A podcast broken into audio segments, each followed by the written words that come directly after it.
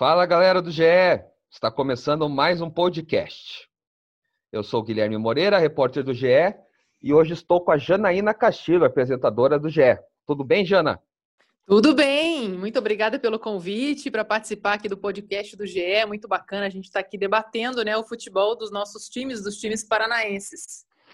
Hoje comigo também está o repórter do GE, né, da TV, Tiago Ribeiro. Tudo belezinha, Tiagão? Tudo certo, Gui, Jana, todo mundo que está nos ouvindo. Legal participar aqui do podcast mais uma vez. Você que se liga no GE já sabe, toda terça-feira tem o um podcast do Curitiba e hoje vamos falar do trabalho do técnico Jorginho. São seis jogos, duas vitórias, dois empates e duas derrotas. O Curitiba venceu o Vasco na última rodada por 1 a 0 gol do Robson de pênalti no finalzinho do jogo. E após três rodadas saiu da zona de rebaixamento, né? Saiu do Z4.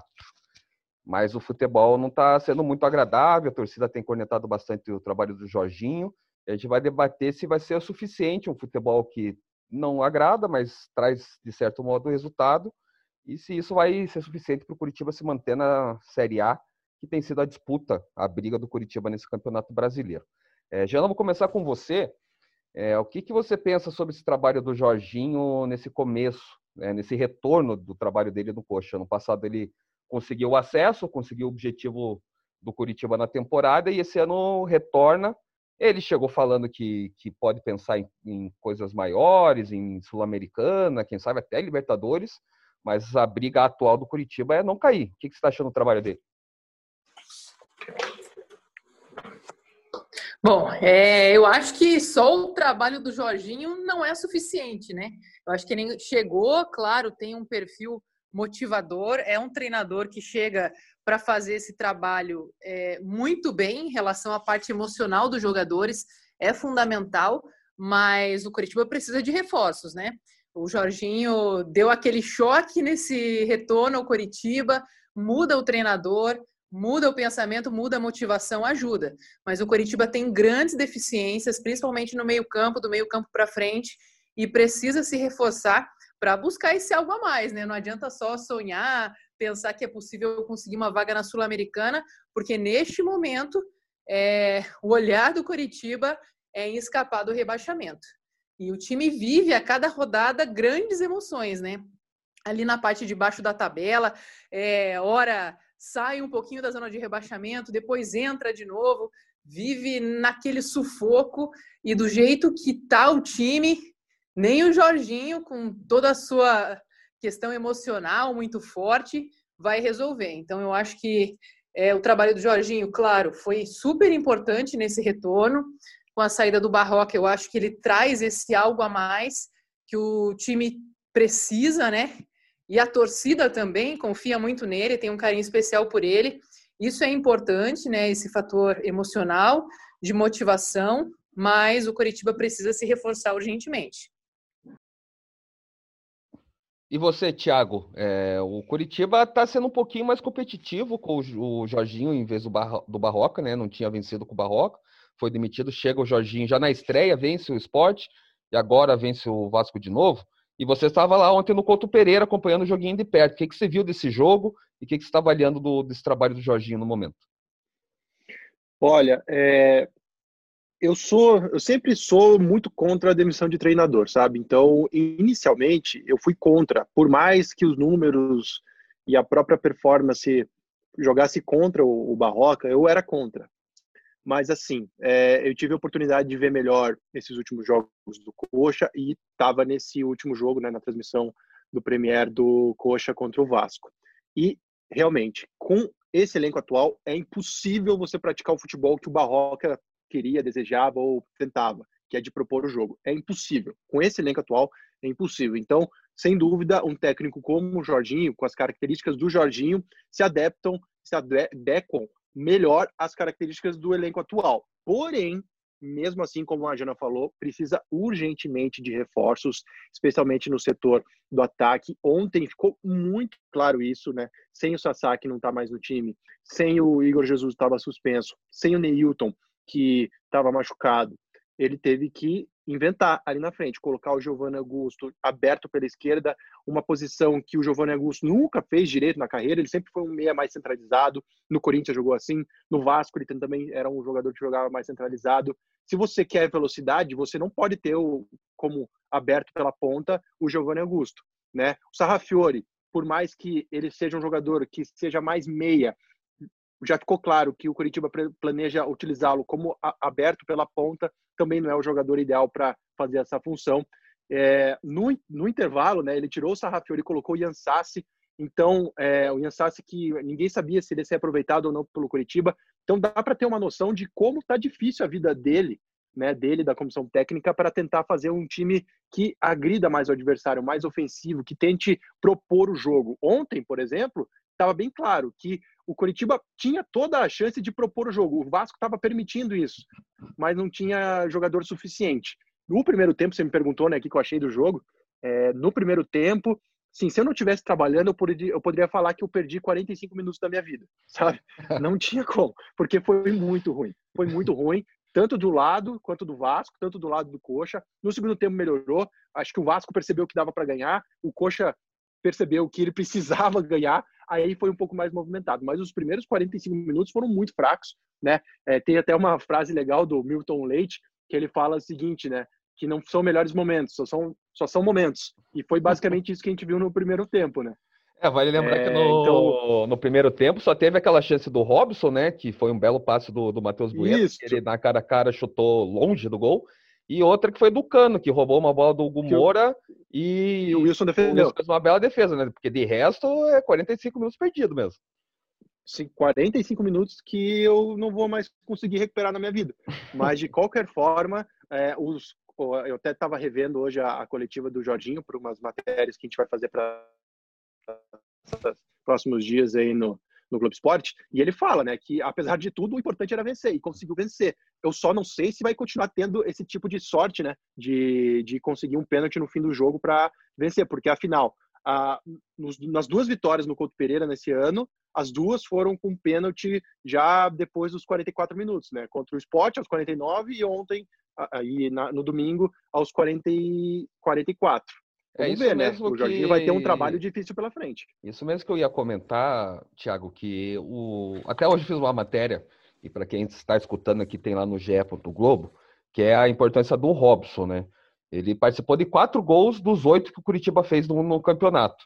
E nessas duas vitórias do Jorginho, ele tem participação grande, porque ele sofreu o pênalti contra o esporte lá no finalzinho, né? Ele que acreditou naquela bola que parecia perdida, né? Entre o zagueiro e o, e o goleiro, e ele vai e consegue arranjar um pênalti e agora consegue um pênalti também infantil, né? Os dois pênaltis foram infantis, mas também o Pikachu puxa a camiseta dele ali e faz. E o Jorginho na coletiva, como você também tocou no assunto, ele comenta que sabe que a torcida está querendo um futebol melhor, que é um futebol mais ofensivo, um futebol um pouquinho mais vistoso, mas o importante hoje é vencer. Você acredita que, com o histórico do Jorginho, né, até ano passado na Série B, que não jogava bem também, mas conseguiu os resultados e conseguiu subir. Você acha que vai ter um futebol bonito ainda durante a Série A com esse elenco do Curitiba? Ou vai ser só nessa, nesse sofrimento, gol no finalzinho, VAR chamando no último minuto, apreensão da torcida? O que, que você pensa, Thiago? E depois eu vou para você, Jano. Olha, eu acho que não vai ser nenhum futebol bonito que talvez a torcida espera. E eu acho que também não vai ser nenhum um futebol tão feio ou sofrido como foi, por exemplo, contra o Vasco. Porque, assim, é, muitas coisas são é, é necessário a gente analisar. O Jorginho teve o Coxa nessa temporada já teve nesse Campeonato Brasileiro teve quatro expulsões, né? É muito difícil você conseguir um resultado no Campeonato Brasileiro da Série A com um jogador a menos, é, independentemente do adversário. É muito difícil. Então você tem que levar isso em consideração. No jogo de ontem, ele tinha 215 desfalques e nenhum atacante. Então fica difícil também você analisar, pedir ou exigir um futebol muito vistoso se você não tem peças para isso. É, eu acho que, e você falou do Robson, né? A gente que está sempre nas redes sociais vê, às vezes, até o torcedor do Curitiba pegando muito no, no pé do Robson, né? Cara, eu acho uma injustiça sem tamanho, assim, sabe? A gente que acompanha já o Robson desde a época do Paraná. Assim, o Robson foi mal ontem? Cara, pode até ter, pode até não ter feito uma ótima partida, perdeu ali no primeiro tempo uma chance, no segundo tempo também perdeu uma outra chance, mas foi ele que sofreu o pênalti, ele que fez o gol contra o esporte, ele acreditou no último segundo, sofreu o pênalti, deu a vitória do Curitiba contra o Goiás, ele fez o gol. O problema, o problema não é o Robson, o problema é o Robson ser o principal destaque. E, mas a culpa não é do Robson, uhum. a culpa não é do Robson, entendeu? Uhum. É, o Robson, não dá para tirar o Robson desse time do Curitiba, não dá. Não dá porque, por mais que ele erre, por mais que ele, que ele não agrade, nossa, não é um jogador super vistoso tecnicamente, não tem um drible, uma, faz uma jogada, sabe? Mas ele é o jogador mais participativo e que tem sido mais efetivo no coxa, tirando o Sabino, talvez, e o é, Wilson. Ele, ele então, tem, ele é não tem como da, cobrar muito da... da temporada com sete gols, né? É o artilheiro também do coxa na, na Série A com três gols ao lado do Sabino. Você falou muito bem. Eu acho que não dá para jogar a culpa nele. Tem que. Ter... O problema é você ter o Robson como destaque, mas o Robson tem feito a parte dele, pelo menos. Então, é algo que eu acho que a torcida do Curitiba tem que talvez refletir um pouco, ter um pouco mais de calma, porque ele tem sido muito importante. E esses pontos que ele conseguiu conquistar nesse início pode ser de extrema importância lá no fim do Campeonato Brasileiro. E você, Jana, você também vê esse papel forte do, do Robson no ataque do, do Curitiba? Você acha que ele é injustiçado e como você também vê o futuro do coach? Tem alguma esperança no futebol bonito? Ou os, ou os VTs do GE, você vai só chamar, ó, foi no sofrimento, mas o Curitiba... Olha, a gente espera que a gente possa mudar um pouquinho, né, essa chamada do sofrimento, porque o torcedor sempre espera todo jogo, ah, é sofrido, né? Tem até um meme do Jorginho, né, vai ser de 1 a 0, né? Porque tem sido assim, quando ganha é, é um placar magrinho. É, eu acho que também contou com um pouco da sorte nesse jogo, porque assim, se a gente vê o primeiro tempo, né, que até o Thiago falou que foram 45 minutos perdidos, porque na verdade o Coritiba tocou, tocou a bola, teve posse de bola, 70% de posse de bola e raramente conseguia uma finalização, né? Uhum. Não conseguiu aproveitar as chances justamente por esse problema no meio-campo de faltar um articulador ali para a bola chegar lá na frente.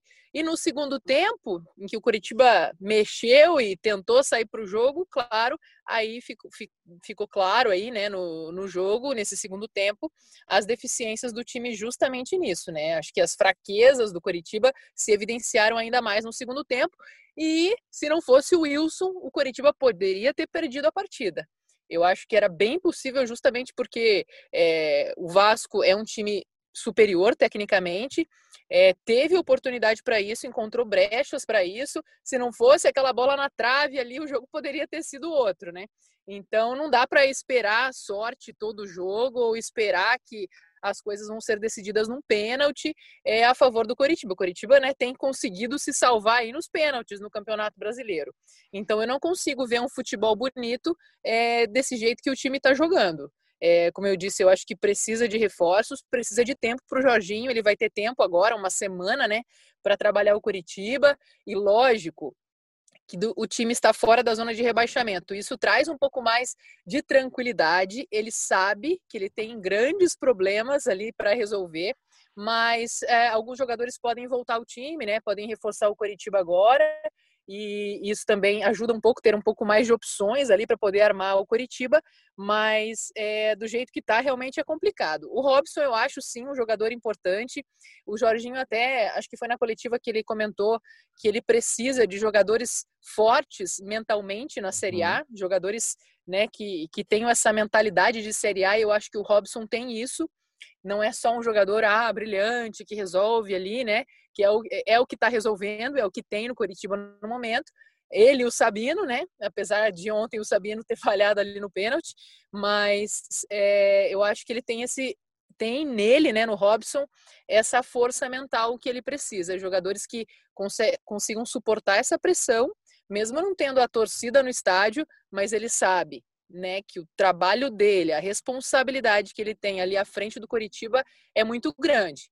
De nesse momento fazer o time sair desse sufoco e permanecer fora do sufoco, né, que é não voltar para a zona de rebaixamento. É, é muito duro ver o Curitiba nessa situação. Eu até comentei no, no podcast que a gente fez do, do GE na sexta-feira passada, que durante a, a, paralisação do futebol, o Curitiba paralisou também, né? É, a gente vê que é, muitos times se reforçaram, né? Claro, né? Não foram atrás de grandes jogadores, mas conseguiram é, se reforçar, conseguiram buscar mais opções é, para o time. O Paraná Clube é um exemplo, né? O Paraná Clube, eu acho que entre os nossos times da, do Campeonato Brasileiro, séries A, B e C aí, eu acho que é o melhor time ainda, né? O Paraná.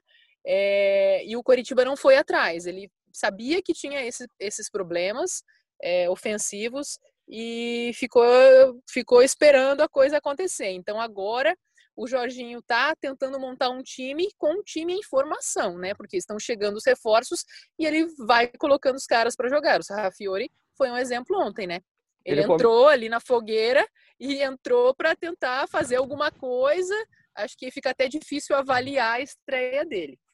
É, ele comentou justamente isso, Jana, que é, tá feliz que agora tá tendo semanas cheias, né? Teve essa semana agora, vai ter mais uma e vai ter uma outra também, né? Vai ter três semanas cheias para trabalhar o time do Curitiba, mas que ele tá montando o, o, Ele falou que já tem um padrão tático no, no, Curitiba, mas que ele tá montando com os reforços chegando e ainda precisa de mais.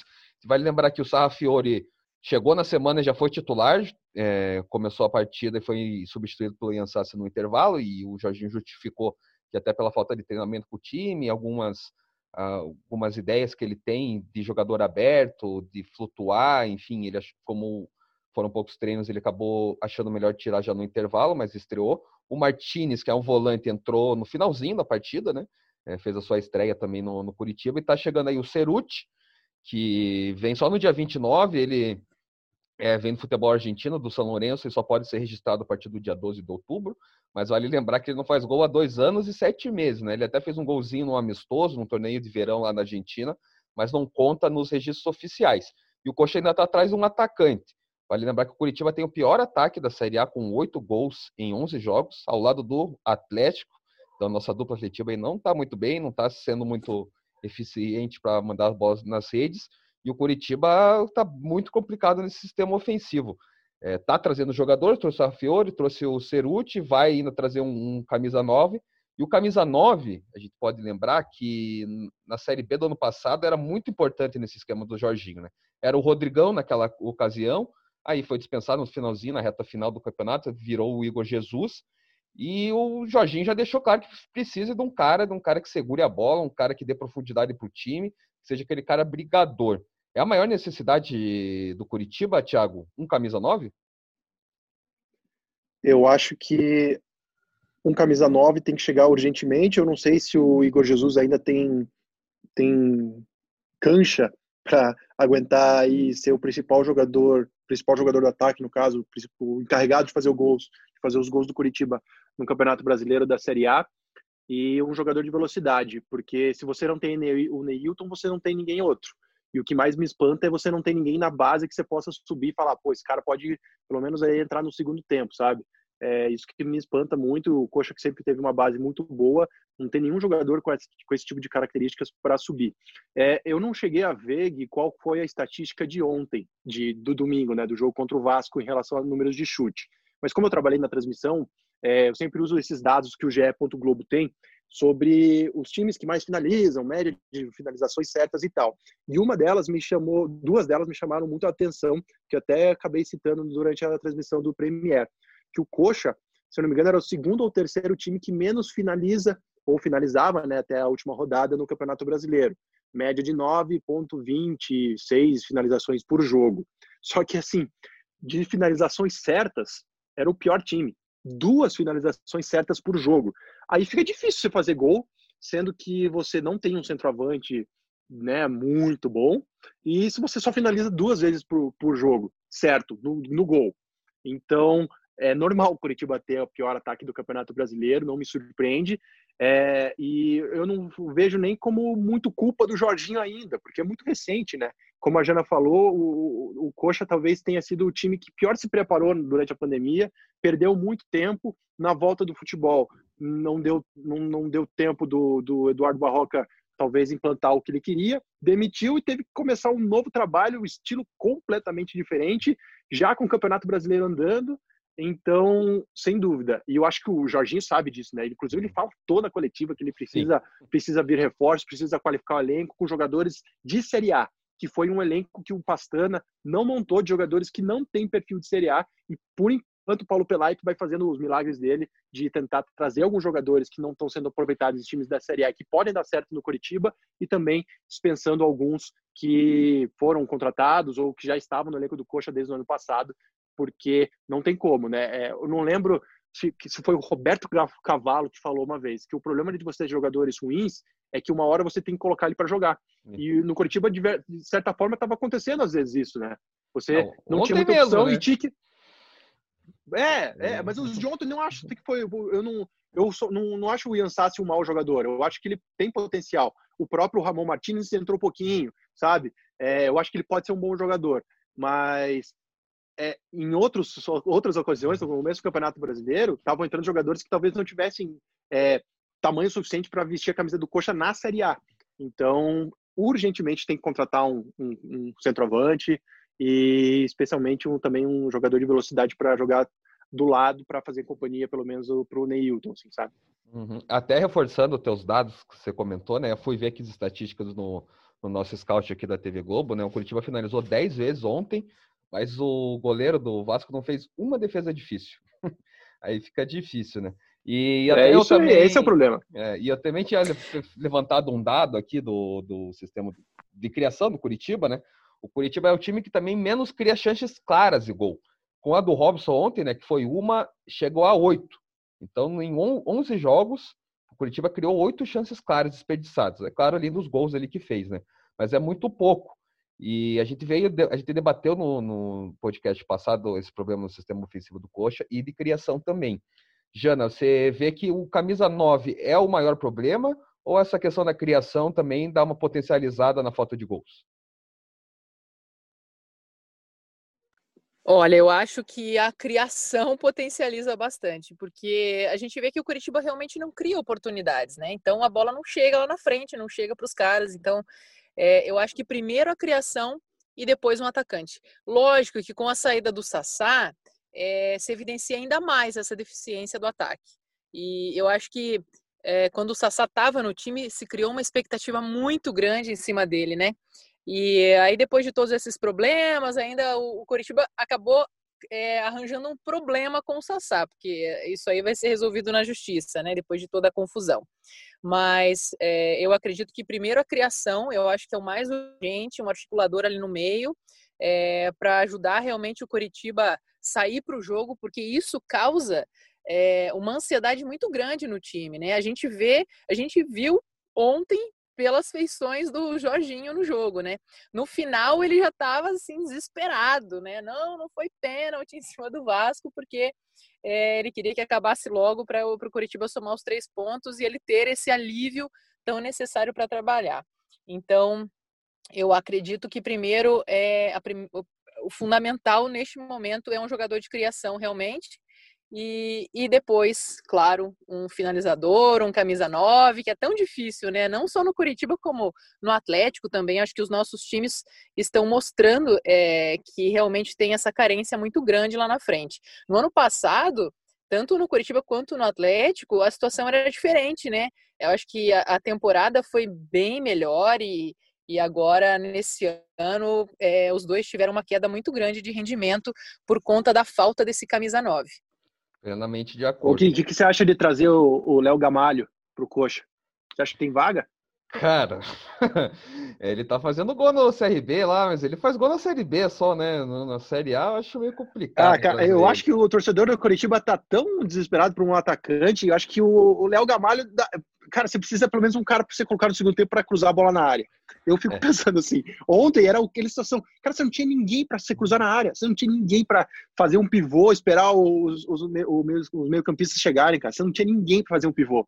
Eu, eu fiquei pensando, cara, será que o Léo Gamalho, porque pô, o cara faz gol pra caramba, isso é certo. Será que daria certo contra na, na, na Série A? Eu falei o Léo Gamalho porque um, um, foi o primeiro atacante que daria para jogar a Série A, porque não, não, não jogou, tá jogando na Série uhum. B, que poderia. Mas eu falo, qualquer jogador centroavante é, que fosse tivesse minimamente um pouco de condições assim de, de finalizar, eu acho que já seria útil para o Coxa nesse momento, sabe? É, gente pode lembrar até o... são vários times assim que lutaram para não cair e às vezes sobreviveram justamente por ter um cara assim, né? O cara que faz uns gols ali, aquele centroavantão meio trombador, que só, só finaliza, né? Não faz muita coisa mais que isso, mas mete a bola para dentro, né? Eu creio que o Curitiba tá buscando esse, cara. O Rodrigão no passado, o Rodrigão até tinha uma participação nas assistências, mas ele era aquele cara que precisava de um toque, dois ali para marcar o gol. Eu acho que é isso que o Pelaipe tá, tá buscando aí no mercado para trazer para o Curitiba. No, na próxima rodada, o Curitiba enfrenta o Fluminense na segunda-feira, às 8 horas no Maracanã. E quem sabe pode ter dois nomes aí que ajudem Curitiba no setor de criação, que é o Giovani, que tinha expectativa de, quem sabe, ele jogar, né, ou ficar à disposição nessa partida, está lesionado, está na fase final de transição, e o próprio Neilton, que também está na fase de transição, fazendo trabalhos específicos, mas não foram para o jogo no domingo. Só que a expectativa agora fica maior, né? Porque se chegaram próximo de, de ser relacionado contra o Vasco, provavelmente, né? a gente não dá para cravar ainda, mas provavelmente eles vão ser relacionados para o jogo contra o Fluminense. O é, que, que vocês dois esperam desse jogo do Curitiba, saindo um pouquinho, saindo da zona, um pouquinho mais tranquilo, enfrentando o Fluminense fora de casa na segunda-feira, Jana? O que, que você acha do é... jogo? Quanto você acha que vai dar? O que, que, você, que você espera dessa partida? Vou fazer um bolão aqui, hein? Olha, eu, eu, eu, eu estou mais otimista para essa partida, né? É, Claro, o Curitiba tem mais tempo para trabalhar, trabalha mais tranquilo. Essa vitória foi, foi fundamental. Vamos ressaltar a superação do Curitiba ontem, né? Porque o time aguentou até os acréscimos ali, segurou o placar, foi super importante. O Wilson, é, para mim, foi o melhor jogador em campo, né? Ele tem essa força mental também, né? Além de ser um grande goleiro e o Coritiba conseguiu esse resultado que foi super importante. Pode ter a volta desses jogadores que já dá um desafogo ali para o ataque, né? O Neilton, se estiver recuperado, o Igor Jesus, é, também estiver à disposição para esse jogo. Eu acho que já ajuda o Jorginho para essa partida. Agora, claro, vai ser mais vai ser mais uma parada duríssima, né? Porque o Fluminense é um time melhor que o Curitiba, mais competitivo no Campeonato Brasileiro. Eu espero um jogo difícil mas eu acredito que o Curitiba pode sim vencer fora de casa. É, a gente até nesse campeonato brasileiro, né? Se a gente for ver, eu não tenho os números aqui, mas a gente nota que não tem esse negócio de jogar dentro ou fora de casa, né? Tá muito equilibrado é, por conta de não ter o torcedor ali. Isso pode ser favorável para o Curitiba também, né? De não ter essa pressão ali na, na beira do gramado é, do adversário, né? Essa pressão externa. Eu acho que pode ajudar o Coritiba nesse momento. Então eu, eu acredito que vai ser um jogo complicado, mas acho que o Coritiba tem sim condições de vencer. É, naquele meme do Jorginho, de 1 a 0 tá bom. a Jana lembrou muito bem, e até tinha esquecido, que o Igor Jesus retorna, né? Ele estava suspenso nessa partida contra o Vasco, e é aquele homem de referência que o, que o Jorginho provavelmente vai usar como referência mesmo, não aberto, como ele estava usando quando o Sassá ainda estava aqui, não tinha sido dispensado, demitido por justa causa. Você, Thiago, vê com esperança essa partida com o Fluminense, com possíveis voltas de Neilton e Giovani, além da, desse retorno do Igor Jesus para o sistema ofensivo? Sim, eu acho que o Jorginho pode ficar um pouco mais animado. A Jana até falou sobre esse negócio de jogar fora de casa. Eu não acompanhei todos os jogos do Coxa, mas de cabeça, assim, ó, Contra o Corinthians ainda era o Barroca, mas ele começou o jogo muito bem, jogando fora de casa. O problema foi a expulsão do, do Ian Sassi logo no começo. Mas os 45 minutos iniciais, mesmo com a menos, jogou bem. Contra o Bragantino, fora de casa, venceu. E contra o Goiás, fora de casa, foi muito bem até a expulsão. Conseguiu um empate. Então, talvez os melhores jogos do Coxa tenham sido fora de casa e não no Couto, né? É, e tem que aproveitar também que esse time do Fluminense não é nada demais, né? É um time bem, bem normal é, perdeu o principal jogador, ou um dos principais jogadores. O principal jogador é o Nenê, é né? Mas o, e perdeu o, o Evanilson, né? Que acabou indo para a Europa, foi, que é uma da joia da base deles e que era realmente um jogador muito importante para o Fluminense. É um jogo que dá, sim, para o Curitiba pensar em vitória e levando em conta que vai ter possivelmente né, o retorno do Neilton, só o fato de ter o Giovani, talvez para entrar no segundo tempo, já é algo que deve dar um pouco de, de alívio pro, pro, pro Jorginho, porque não tem ninguém no, no elenco que tenha talvez as características do, do, do Giovani. Então, acho que dá sim para o Jorginho e para o torcedor de Curitiba é, colocar ali, tipo, possível três pontos. possíveis três pontos? Dá sim, contra o Fluminense no Maracanã, sem torcida. Eu acho que é bem provável, bem provável, não sei, mas bem possível que, que o Coritiba possa tirar esse, vencer fora de casa e continuar dando uma respirada, porque não é fácil esse Campeonato Brasileiro, não. Eu não consigo ver, por exemplo, Gui e Jana, é, o Coritiba melhor do que talvez cinco ou seis equipes em termos de elenco. Então, qualquer jogo contra times que não tem um elenco tão superior ao do Curitiba, o Curitiba tem que pensar em vencer para não sofrer lá no fim do campeonato. É, a luta vai ser pelo 16 lugar, né? O troféu 16 lugar para o Curitiba esse ano tá bom, né? Até pelo, pelo elenco que, que tem e, e pelas mudanças, a questão da pandemia, enfim, o contexto não foi muito favorável para o Curitiba esse ano e essa luta é pelo 16. Os próximos jogos do Curitiba são contra o Fluminense na segunda-feira, fora de casa, lá no Maracanã. Depois recebe o São Paulo no Couto Pereira, no dia 4 de outubro. E o, depois visita o Grêmio na Arena Grêmio, lá no dia 7, uma quarta-feira, às 19h15. É, fechamos por hoje. Queria agradecer você, Jana. Muito obrigado por ter participado do, do podcast hoje. Obrigada, obrigada pelo convite. Estamos aqui sempre que precisar. Eu acho que é importante para o Curitiba não oscilar, né? Não, não deixar o torcedor assim sofrendo tanto, né? Fazer um tempo tão diferente do outro. É, o Curitiba tem que aproveitar porque tem só o Campeonato Brasileiro, né? não está em outra competição, então é foco total, apesar de ser jogo atrás de jogo, é quarta, é domingo, agora é segunda, não tem respiro, mas aproveitar bem essa semana para tentar embalar e conseguir, né, aquele respiro, aquela gordurinha no Campeonato Brasileiro para não ficar sofrendo lá embaixo. É isso aí, obrigado, Jana. Queria agradecer você também, Tiagão, é, por participar hoje, disponibilizar seu tempo. Valeu, eu sei que eu que eu estava devendo essa participação, né? Nas últimas, acho que três, três vezes eu dei para trás. Tava mesmo. É, tava, tava, mas eu sou um cara muito compromissado, cara. Tenho muita coisa para fazer. Por isso que não deu, entendeu? Aí hoje eu tirei um tempinho para conversar com vocês. Mas obrigado mesmo. Na próxima, se que precisar, estamos aí de novo para falar do Curitiba. E vamos ver, né? Vamos torcer aí pro, pro, pro Jorginho ter uma semana boa aí de treinamento, porque para nós que trabalhamos com futebol e aqui no Paraná, quanto mais nossos times estiverem bem, estiverem melhor, melhor para a gente. Então vamos ver né, se o Curitiba consegue esses três pontos fora de casa contra o Fluminense na próxima segunda-feira.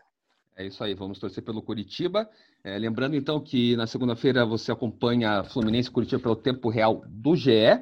E a gente fica por aqui e te convida para conferir toda terça-feira o nosso podcast. E claro, ficar sempre ligado aqui no GE com toda a cobertura diária do Coxa. Valeu, galera! Valeu!